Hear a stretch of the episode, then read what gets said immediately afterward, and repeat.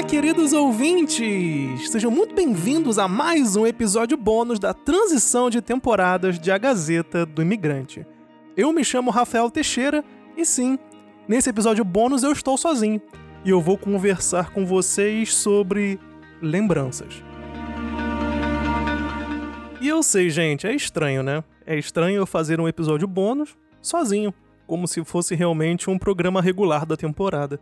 Mas eu acho que de certa forma também é interessante. Eu nunca tinha feito esse formato. No fim das contas, o programa de hoje diz muito sobre isso, na verdade. Até porque ainda estamos vivendo um momento muito delicado no mundo inteiro. Essa questão da pandemia deixou realmente o mundo de cabeça para baixo. E por mais que hoje em dia, teoricamente, nós tenhamos mais tempo, também temos menos tempo.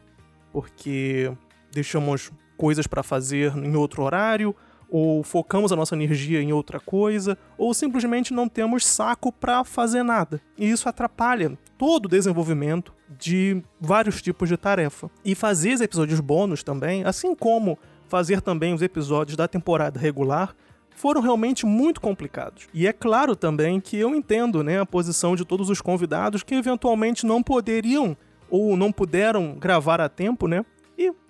Enfim, aqui estou eu sozinho, lembrando de coisas que, de certa forma, eram mais fáceis ou se encontravam em um momento mais fácil. Quem diria que ficar em casa tanto tempo seria tão complicado para todo mundo?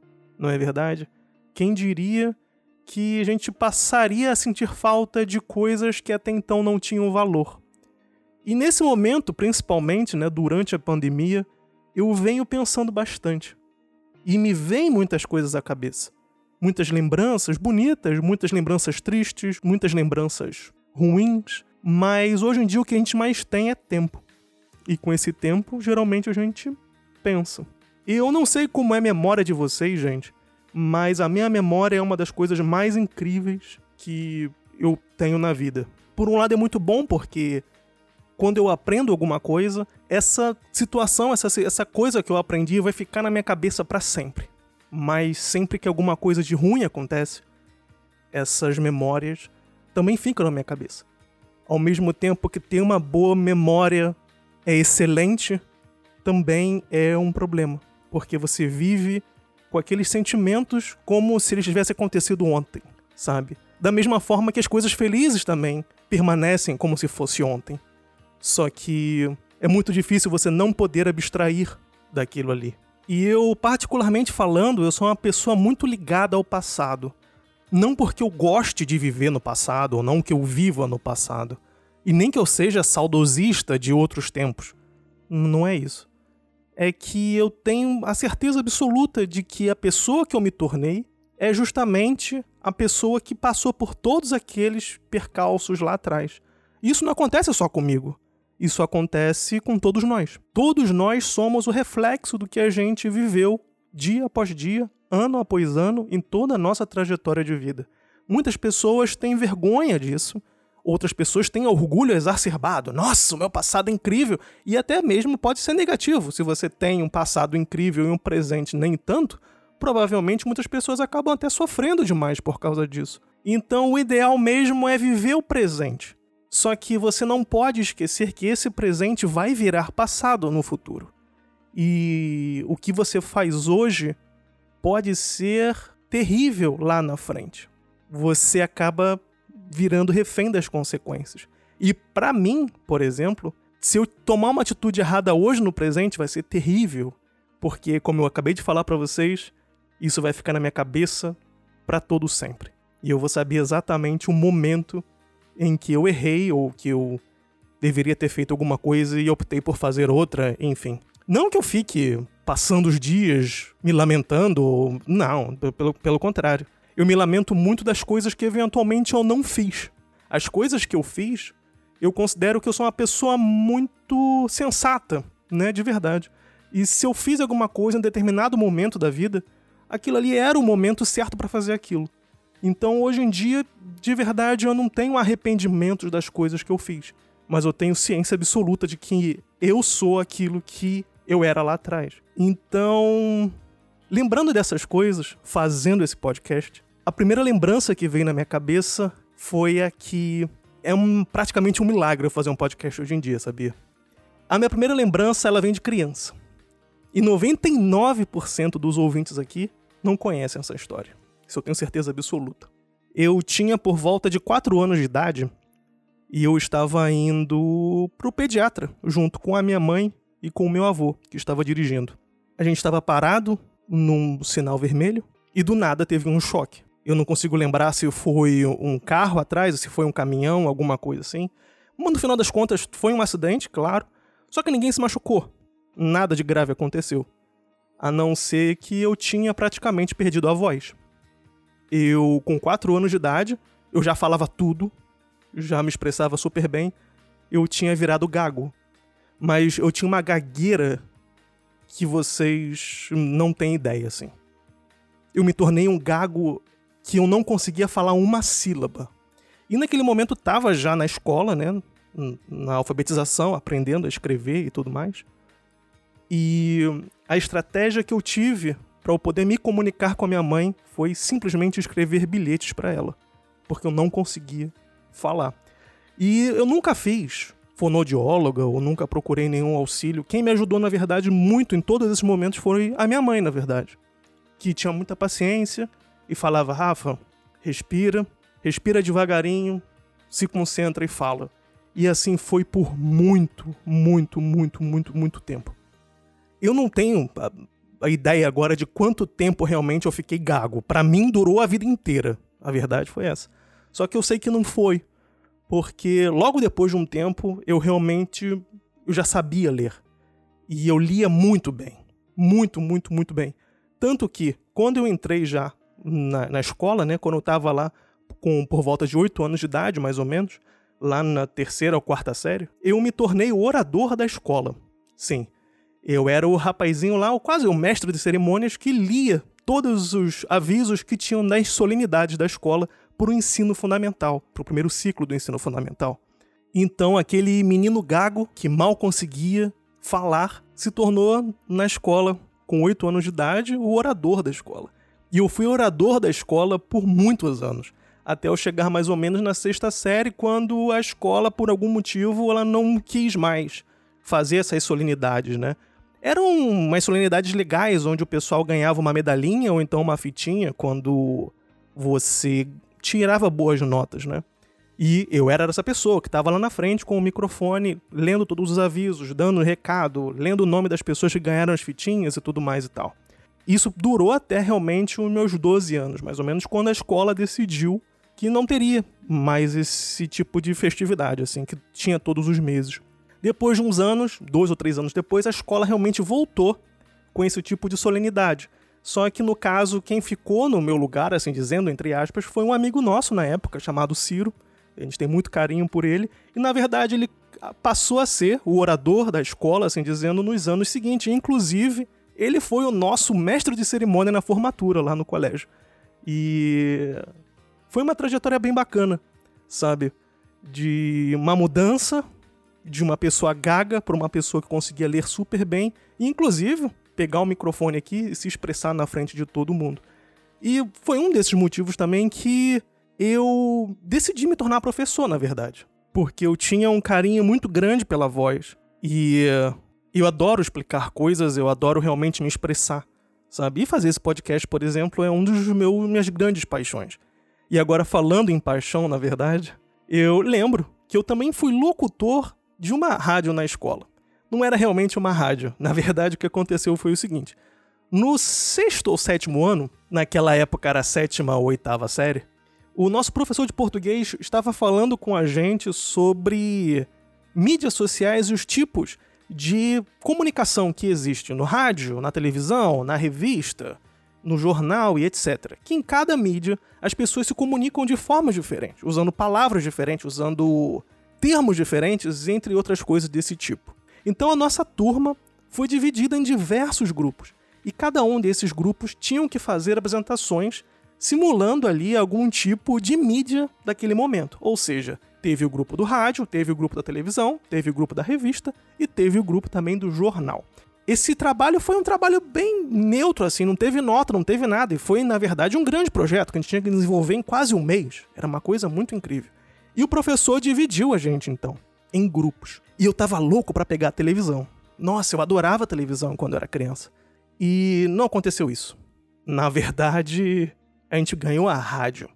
E rádio, para mim, quando eu era criança, era uma coisa insuportável, cara. De verdade mesmo. Por quê? Porque de verdade eu achava que rádio era coisa de velho, assim. E pra criança, realmente, escutar rádio não tem muito sentido, sejamos sinceros, né? As únicas referências que eu tinha do rádio era da minha avó, escutando Antônio Carlos todos os dias pela manhã. Antônio Carlos! E dos meus pais, escutando música deles, daquele tempo.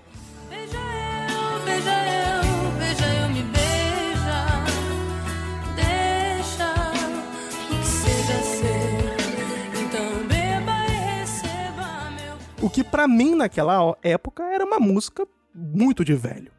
Então o rádio para mim era uma coisa associada a velho e eu não queria, eu queria a coisa jovem, eu queria a televisão, porque a televisão passava Ratimbum, passava Gloob Gloob, passava desenhos animados super incríveis e no rádio não tinha isso. Além de todas aquelas propagandas que existiam nas emissoras de televisão nos anos 90, né? Era sempre uma propaganda ou outra de brinquedo, não sei o que lá e tal, enfim. E aquilo é muito legal. Eu queria muito pegar o projeto de televisão. Nossa, jornal era uma coisa que também não lia por ser criança, né? O máximo que eu fazia criança era meio que palavra cruzada.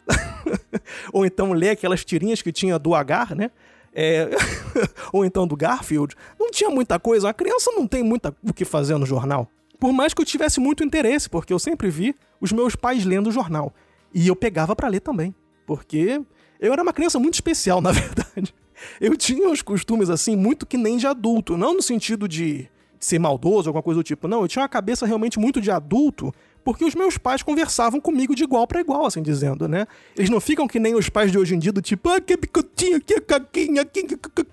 A criança não consegue falar hoje em dia. Gente, o que eu mais vejo hoje no Instagram e no Facebook é vídeo de criança com 4 anos, 5 anos de idade, que consegue falar uma palavra, meu irmão. A criança não consegue falar porque o, pa, o pai e a mãe ficam lá, quer tototo, quer tototo, quer... Pô, gente, pelo amor de Deus, né? Enfim, tem que falar com a criança como se a criança fosse um adulto. Não significa xingar a criança e nem nada do tipo, não tô falando isso, mas você tem que falar que nem eu estou falando agora, né? Você gostaria de beber um pouco de água, sabe? Você quer um biscoito? É assim que você tem que falar com a criança. Se você falar que é totozinha, que é bicotinho, que é sei lá o quê, a criança vai ficar mongoloide, né? Desculpa, mas enfim, é o que acontece hoje em dia. O que na verdade não aconteceu comigo, graças a Deus, porque os meus pais também são pessoas que têm bom senso. Então, voltando à história que eu estava falando, eu fui uma criança muito especial, porque realmente eu sabia falar sobre tudo. E eu entendia muitas coisas que aconteciam ao meu redor, porque eu também participava daquilo praticamente de forma ativa. Eu escutava as músicas dos meus pais, que também eram músicas muito boas, por sinal, era sempre MPB, não tinha nada de putaria, não tinha nada. Tipo assim, lá em casa nunca teve esse lance do El Chan, nem Mamonas Assassino. Toda... Eu odeio isso tudo, gente, de verdade mesmo. Eu fui uma criança velha sabe? Mamonas é uma parada que, porra, até hoje em dia me irrita, para ser muito sincero. Por mais que eu saiba, eu sei também que eles tiveram o valor deles ali na música naquele tempo, mas para mim continua sendo uma bosta. Mas isso não entra no caso aqui agora. O que entra, na verdade, que eu tava falando é que o rádio, para mim, sempre então era uma coisa associada a, velhos e, assim como o jornal, a revista e a televisão era a única coisa que era jovem. Mas enfim, o que me caiu para fazer neste trabalho? Exatamente, o projeto da rádio. Eu fiquei tão triste, cara. Eu falei, não acredito, cara, o que eu fiz de errado na minha vida? Porque caiu o rádio. E eu odeio rádio, gente. Não tem. Não queria fazer o rádio. E principalmente, eu não queria fazer a rádio porque eu tava na esperança de ficar no grupo da menina bonitinha naquele tempo lá, que tava no grupo da televisão. E aquilo me deixou muito chateado, cara. De verdade mesmo. Aquilo me deixou, poxa, tava a menina lá e tal. E foi engraçado porque no decorrer dos nossos encontros para fazer o projeto da rádio, né, a gente conversava, eu e os meus amigos que a gente estava organizando aquele projetinho. E aí eu contei para eles, poxa, tô aqui tão apaixonado aqui pelaquela menina e agora eu não vou poder fazer com ela. Gente, tem que me lembrar que eu tinha 10, 12 anos. eu era criança de verdade. Não era uma coisa assim, meio, era só uma apaixonitezinha mesmo. E aí um dos nossos amigos falou assim: ah, assim é bom, porque assim você faz o programa apaixonado e o programa fica melhor ainda. E aí a gente parou por um momento e falou: caraca, vamos fazer aqui um programa sobre amor, sobre paixões. E o pessoal achou muito legal. A gente, não, sabe o que a gente pode fazer? A gente pode chegar, pedir pro pessoal da nossa turma enviar bilhetinhos assim um pro outro. E a gente, durante o programa, a gente vai lá e lê os bilhetinhos. E foi uma febre, foi o que aconteceu. A gente pegou ali, botou tudo numa caixa de forma anônima, o pessoal foi mandando e tal, bilhetinhos. E a gente tinha uma estrutura muito grande do, do programa. O nosso programa, no final, teve quase 20 minutos. E a gente tinha que apresentar aquele conteúdo. E aquela apresentação, até o que um professor fez para facilitar a gente, a gente deveria simular uma rádio dentro da sala de aula. A gente não teria uma rádio, só que a gente teve a grande sacada do tipo, vamos pegar a nossa voz, gravar numa fita cassete e lá na sala de aula a gente dá play e todo mundo escuta como se fosse um rádio de verdade. E a ideia foi maravilhosa. Vamos perguntar ao professor se a gente pode fazer isso. E a gente chegou ao professor, contou a nossa ideia, o professor achou incrível. Eu falei, claro que vocês podem fazer isso. Gravem então na fita cassete, no dia traz aqui a fitinha, a gente coloca no rádio da escola e todo mundo escuta o programa de vocês. E foi isso que aconteceu. E a nossa rádio então era chamada de Rádio Paixão, como eu tinha dito. E era muito legal porque eu era o locutor, né? E eu falava algo do tipo: Sejam muito bem-vindos a Conexões da Rádio Paixão! E os meus amigos falavam: paixão, num grande coro assim. Foi uma coisa muito legal.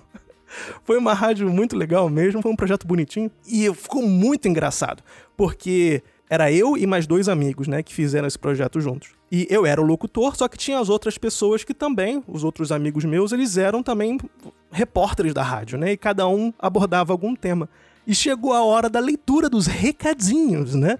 E aí era muito legal, porque a gente começou a ler os recadinhos anônimos dos participantes e falava: Ah, fulano de tal, eu te amo, fica comigo.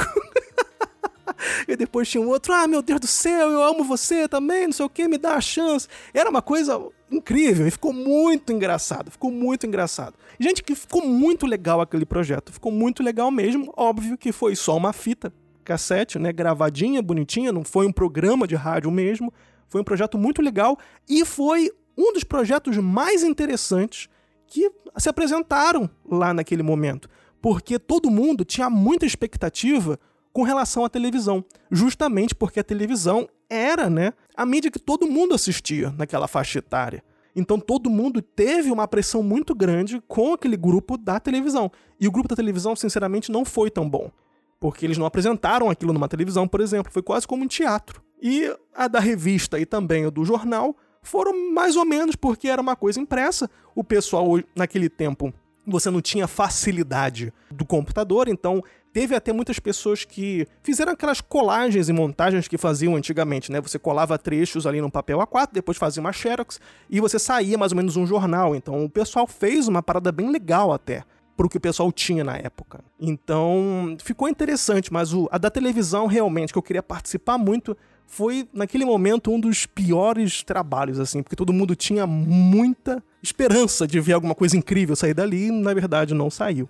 Mas depois dessa curta participação, curta e única, na verdade, em uma rádio, no ensino médio, eu participei junto com o Richard e com o Douglas, que já participaram aqui do podcast, né? Da redação do jornal da escola. Sim, a nossa escola tinha uma rádio mesmo interna e também tinha um jornal que saía mensalmente. E eu, Richard e Douglas, também tinham outras pessoas envolvidas, também participavam, a gente participava, a gente era praticamente colunista, jornalista daquele jornal da escola. A gente tinha que escrever algumas matérias, fazer algumas pesquisas e conversar com diversas pessoas, e entrevistas e tudo mais, era muito legal. Era muito legal mesmo. E a gente ficou naquele projeto um ano e meio, na verdade, até que a escola, infelizmente, também cancelou o projeto do jornal, porque era muito custoso para a escola para só ter uma publicação interna de um jornal que não era vendido, né? Você só tinha a cópia ali, as pessoas só. A escola praticamente só gastava dinheiro, não é verdade? Então, a escola por um momento parou com o jornal, mas depois voltou. E se eu não me engano, hoje em dia na escola que eu trabalhei, que também eu estudei naquele tempo, eu acho que eles não estão ainda com o jornal. Eu não, não sei dizer. Mas foi uma época muito legal porque eu pude realmente participar, junto com os meus amigos, né, da criação do jornal. A gente escolhia as pautas, a gente fazia as entrevistas, a gente escrevia os textos, aí mandava para os nossos professores para ter uma correção, para verificar as paradas e depois escolhia as fotografias e tudo mais. Era muito legal. Foi um projeto incrível que eu participei na escola e naquele momento eu tive muita vontade por causa disso também e da experiência que eu tive fazendo aquele pequeno podcast, assim dizendo, que foi a rádio, e naquele momento eu queria muito estudar jornalismo, né? Porque eu estava realmente aficionado com essa questão da comunicação. Só que realmente a questão de trabalhar com a voz e de trabalhar ajudando pessoas, assim dizendo, né, mudando a vida delas, foi muito maior e foi por isso que eu escolhi o caminho da educação física. Porque eu gostava muito, é, eu tinha muitos espelhos, né? como eu já expliquei no programa que eu já falei lá no programa da educação física que eu fiz com o Estevão, eu tive muitos espelhos bacanas que eu pude realmente me guiar por aquelas pessoas. Então, foi por causa disso que eu me tornei professor. E olha como é que são as coisas, né? Eu trabalhei, eu tive a, poss a possibilidade de trabalhar na mesma escola que eu estudei. Então, eu saí da posição de um aluno super gago, que não falava nenhuma palavra, para o professor, na verdade, o professor de educação física é um dos mais queridos da escola, né? Então eu saí de um aluno gago para um aluno, para um professor mais querido da escola. Então, tipo, gente, foi uma boa evolução, acredito eu.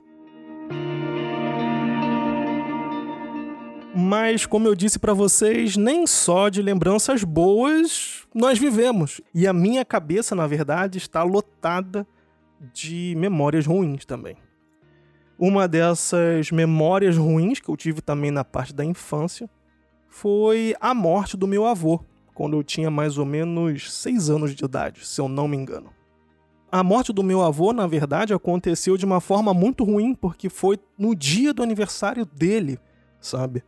E, obviamente, ninguém tá esperando que uma pessoa morra no dia do próprio aniversário. E por mais que naquele tempo eu não tivesse entendendo o que tudo aquilo que estava acontecendo, eu conseguia ver a tristeza no rosto da minha mãe ali, o desespero. E eu lembro disso até hoje, gente, de verdade. Eu lembro que eu cheguei na casa dos meus avós e eu encontrei o meu avô deitado. E eu falei assim: vovô, levanta, vovô, levanta, vamos brincar. E minha mãe chorava, chorava, chorava, chorava. Meu avô teve um infarto e minha mãe, naquele momento, tentava também ressuscitar o meu avô de alguma forma desesperada, sabe? Uma coisa louca e eu vi tudo isso. Eu lembro de eu sentado no chão do quarto, tava com um boneco na mão, algum bichinho, e a minha mãe chorando, chorando, chorando, e conversando com meu avô morto na cama, sabe? E eu, eu, sinceramente não estava entendendo. Eu só queria ficar perto. Os adultos falavam: "Não, não vai deixar o Rafael aqui", mas tipo, não tinha problema, sabe? Eu não estava fazendo nada, e, tipo, eu só estava num canto. Mas eu não estava entendendo realmente o que estava acontecendo. E eu lembro de tudo isso. Eu lembro de ter chamado meu avô, dele não me atender. Lembro da minha mãe chorando, conversando com meu avô. É... Eu lembro de tudo isso. E lembro também, inclusive, que eu tava já na varanda, já no fim da tarde, se eu não me engano, quando uns homens entraram né, dentro de casa e saíram com o caixão da casa da, do, meus, dos meus avós, né? Eu também não sabia o que era aquilo, eu não fui pro enterro. Né? Eu nunca tinha ido, na verdade, eu nunca fui no Brasil num sepultamento. E como eu tinha seis anos de idade, eu também não, meus pais não me levaram para esse, pra esse momento. Mas eu já sabia do que tinha acontecido. Eu sabia que o meu avô tinha morrido. E eu sabia o que era a morte. Desde criança, como eu falei, eu tinha muita certeza para muitas coisas, assim. Eu não ia acreditar que ah, agora virou estrela. Não, tipo assim. Eu sabia que ele não estava mais com a gente. Eu só não sabia o que aquilo ali representava. Eu não sabia a sensação daquilo ali. E por, um, por muito tempo, eu penso até hoje, na verdade, que eu fui uma criança muito sem sentimentos, sabe? Não é que eu era uma criança apática, sem sentimentos, não era isso. Era simplesmente porque, por muitas vezes, eu não sentia nem felicidade nem tristeza. Eu não sabia diferenciar muitas coisas, assim, com relação a esse, esse aspecto. Da mesma forma que, por exemplo, muitas vezes eu via minha mãe triste, eu não sabia porque minha mãe estava triste. Ou ela estava feliz, eu não sabia porque ela estava feliz. Eu não conseguia identificar essas coisas. E eu me sentia mesmo uma criança meio autista, assim, por mais que na época eu não tivesse consciência disso. Hoje em dia eu tenho e eu, por isso que eu acho. Mas apesar de não ter, entre aspas, sentimentos enquanto eu era criança, eu comecei a ter um medo real da morte. E eu não queria morrer. De verdade. E eu tive muitas crises, cara, quando criança, de realmente começar a chorar do nada. E minha mãe chegar e falar: O que aconteceu? Eu falar: Mãe, eu não quero morrer. E minha mãe falava: Rafael, por que você tá pensando isso? E a única resposta que eu tinha era: Olha só o que aconteceu com meu avô. Ele não tá mais aqui. E eu não quero simplesmente não estar aqui. Eu quero ficar aqui para sempre. E eu chorava, chorava, chorava, chorava, chorava. Minha mãe tentava me falar alguma coisa para eu não pensar nisso, ou sei lá, tentar mudar. Mas eu tinha realmente crises de ansiedade terríveis porque eu tinha medo de morrer. Eu tinha seis anos de idade, cara. E naquele momento eu decidi que eu queria ser imortal. E isso tá na minha cabeça até hoje. Eu quero ser imortal. É óbvio que a gente sabe que ser imortal é meio difícil hoje em dia. Mas existem diversos métodos de você se tornar imortal. Uma delas, por exemplo, é deixando alguma coisa para o futuro. Esse próprio podcast, por exemplo, é uma coisa que pode durar para sempre, se os servidores que eu publico aqui durarem para sempre. Enquanto os servidores estiverem de pé e o meu programa estiver guardado em algum lugar, a minha voz vai ser imortal, os meus pensamentos vão ser imortais. Se você escrever um livro, se você fizer um filme, se você desenvolver uma obra de arte, se você fizer fotos incríveis, se você principalmente deixar sua lembrança na cabeça dos outros. Por exemplo, eu acabei de contar sobre a morte do meu avô. E vocês, muitos de vocês ouvintes, não conhecem o meu avô. Mas ele agora, por mais que vocês não saibam quem ele é, está na cabeça de vocês também. Então, é assim que a gente se transforma em imortal. Fazendo coisas boas para o outro, tendo boas vibrações e, sabe, deixando o nosso nome para pessoas próximas a nós, para os nossos amigos, para os nossos familiares para os nossos entes queridos. E só assim a gente consegue ser imortal. Existem pessoas que morrem e as pessoas falam: puta que pariu, graças a Deus aquele arrombado morreu. E, gente, de verdade, eu não quero ser essa pessoa. Eu quero ser realmente a pessoa que. As pessoas sintam minha falta, de certa forma. E que lembrem de mim da mesma forma que hoje eu tô lembrando do meu avô, que já faleceu aí há mais de. Sente quantos anos? 25? eu tô sem 26. 26 anos. Então, eu acho que é isso. Vou, desculpa, eu era criança. eu não vou lembrar exatamente assim da data, mas eu acho que é por aí. Então, a morte do meu avô, quando eu era criança, foi uma das coisas assim muito tristes. Da mesma forma que aconteceu com a morte da minha avó, que foi um pouco mais recente. Foi em 2015, assim que eu me mudei para a Alemanha. E essa história eu já contei aqui em vários outros podcasts também. Mas realmente essa questão do meu avô é uma das lembranças que ficam na minha cabeça e que provavelmente vão ficar para sempre. Mas nem só de tristezas acontecem a vida, não é verdade? E logo depois de ter terminado a escola, eu tive a possibilidade de fazer faculdade. Faculdade essa que foi, na verdade, uma bolsa de estudos para poder jogar basquete e ao mesmo tempo estudar. Se não fosse essa bolsa de estudos, provavelmente eu não sei se eu teria faculdade hoje. Mas eu consegui a bolsa para jogar, fiz a minha faculdade bonitinha, da melhor forma que eu consegui, que foi muito legal. E depois veio a grande felicidade de conseguir o primeiro emprego de fato. Porque logo depois que você acaba a faculdade ou está para se formar, entra aquele pânico, né? O que, que vai acontecer? Eu vou sair empregado ou eu vou sair desempregado? Porque você pode sair do seu status de estudante para desempregado. É? Isso não é bom para ninguém, não é verdade? Eu tinha muito medo disso.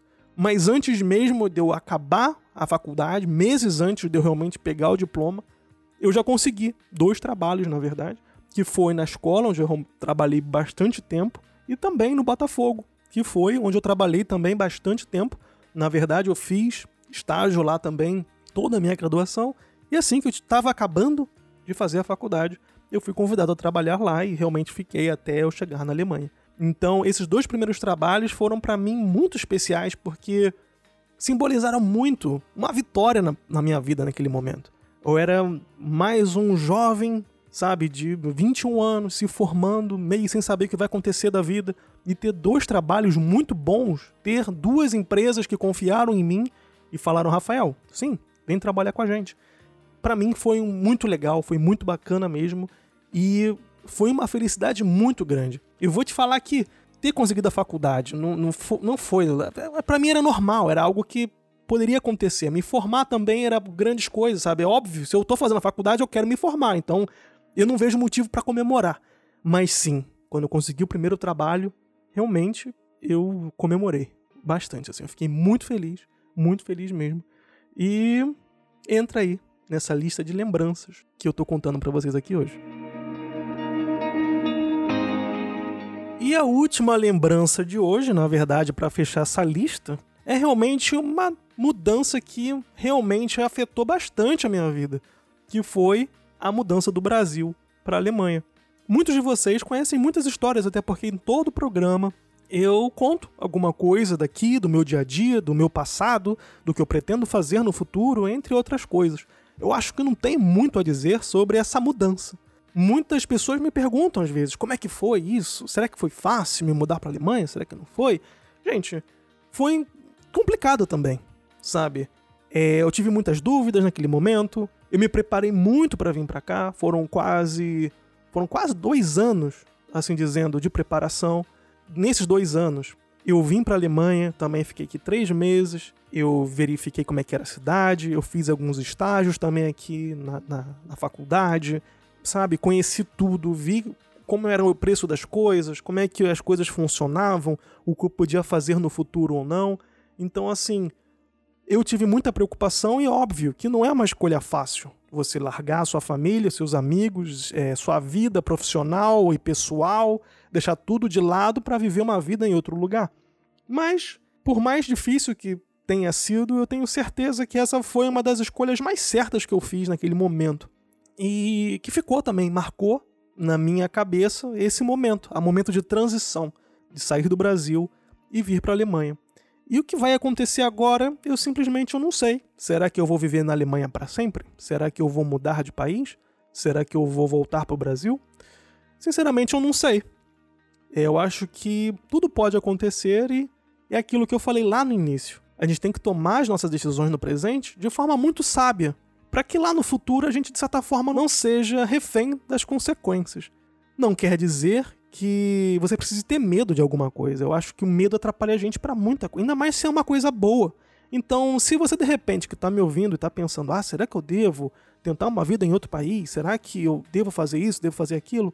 Acho que a grande pergunta que vocês têm que fazer é: isso vai ser positivo para mim de certa forma? Eu vou ganhar alguma coisa no futuro? Quais são os prós e os contras de fazer essa escolha? Se for positivo, vocês têm que fazer. De verdade. Se, se as possibilidades forem positivas, vocês têm que arriscar. E essa questão da mudança, eu levo comigo muito forte a opinião dos meus pais, que naquele tempo eu tive muito medo, assim, do que eles poderiam falar. Ah, Rafael, você tá maluco? Vai... E tipo assim, pelo contrário. Os meus pais não me falaram nada demais. Os meus pais só chegaram para mim e falaram: Rafa, de verdade, boa sorte. A vida aqui no Brasil você já conhece as suas possibilidades, ou a maioria delas, assim dizendo, você já conhece. Agora é a sua chance de você explorar o mundo e ver realmente se dá. Se não der, você volta. A gente vai estar sempre aqui, de braços abertos, esperando por você. E eu falei, obrigado. E eu, eu fiquei muito surpreso com a resposta deles naquele momento, sendo muito sincero. Porque eu, na minha cabeça eu tinha muita certeza de que os meus pais ficariam irritados comigo, assim. Rafael, você tá maluco? Como eu escutei isso de dezenas de pessoas idiotas que me falavam isso o tempo inteiro, né? Rafael, você tá maluco? Não sei o que lá e tal, tá jogando a vida no lixo, não sei o que lá e tal. Tipo assim, são pessoas que são, de certa forma, primeiro de tudo, medrosas. Depois que as pessoas também, sabe, não querem viver a vida, ou são pessoas que não estão, sabe, me falaram muita merda, assim. Me falaram muita merda. A sorte, eu tive muita sorte da maioria das pessoas. Chegaram para mim e me falaram coisas boas. A maioria. Só que a minoria que me falou coisas ruins machucou, sabe? E como eu bem falei, essas pessoas continuam na minha cabeça porque eu não esqueço de nada. Então, eu sei cada pessoa que me apoiou naquele momento, eu sei cada pessoa que botou um pedra no meu, no meu sapato mas de certa forma ter o apoio de casa dos meus pais naquele momento de falar, Rafael, vai. Se você não for agora, você vai perder essa chance.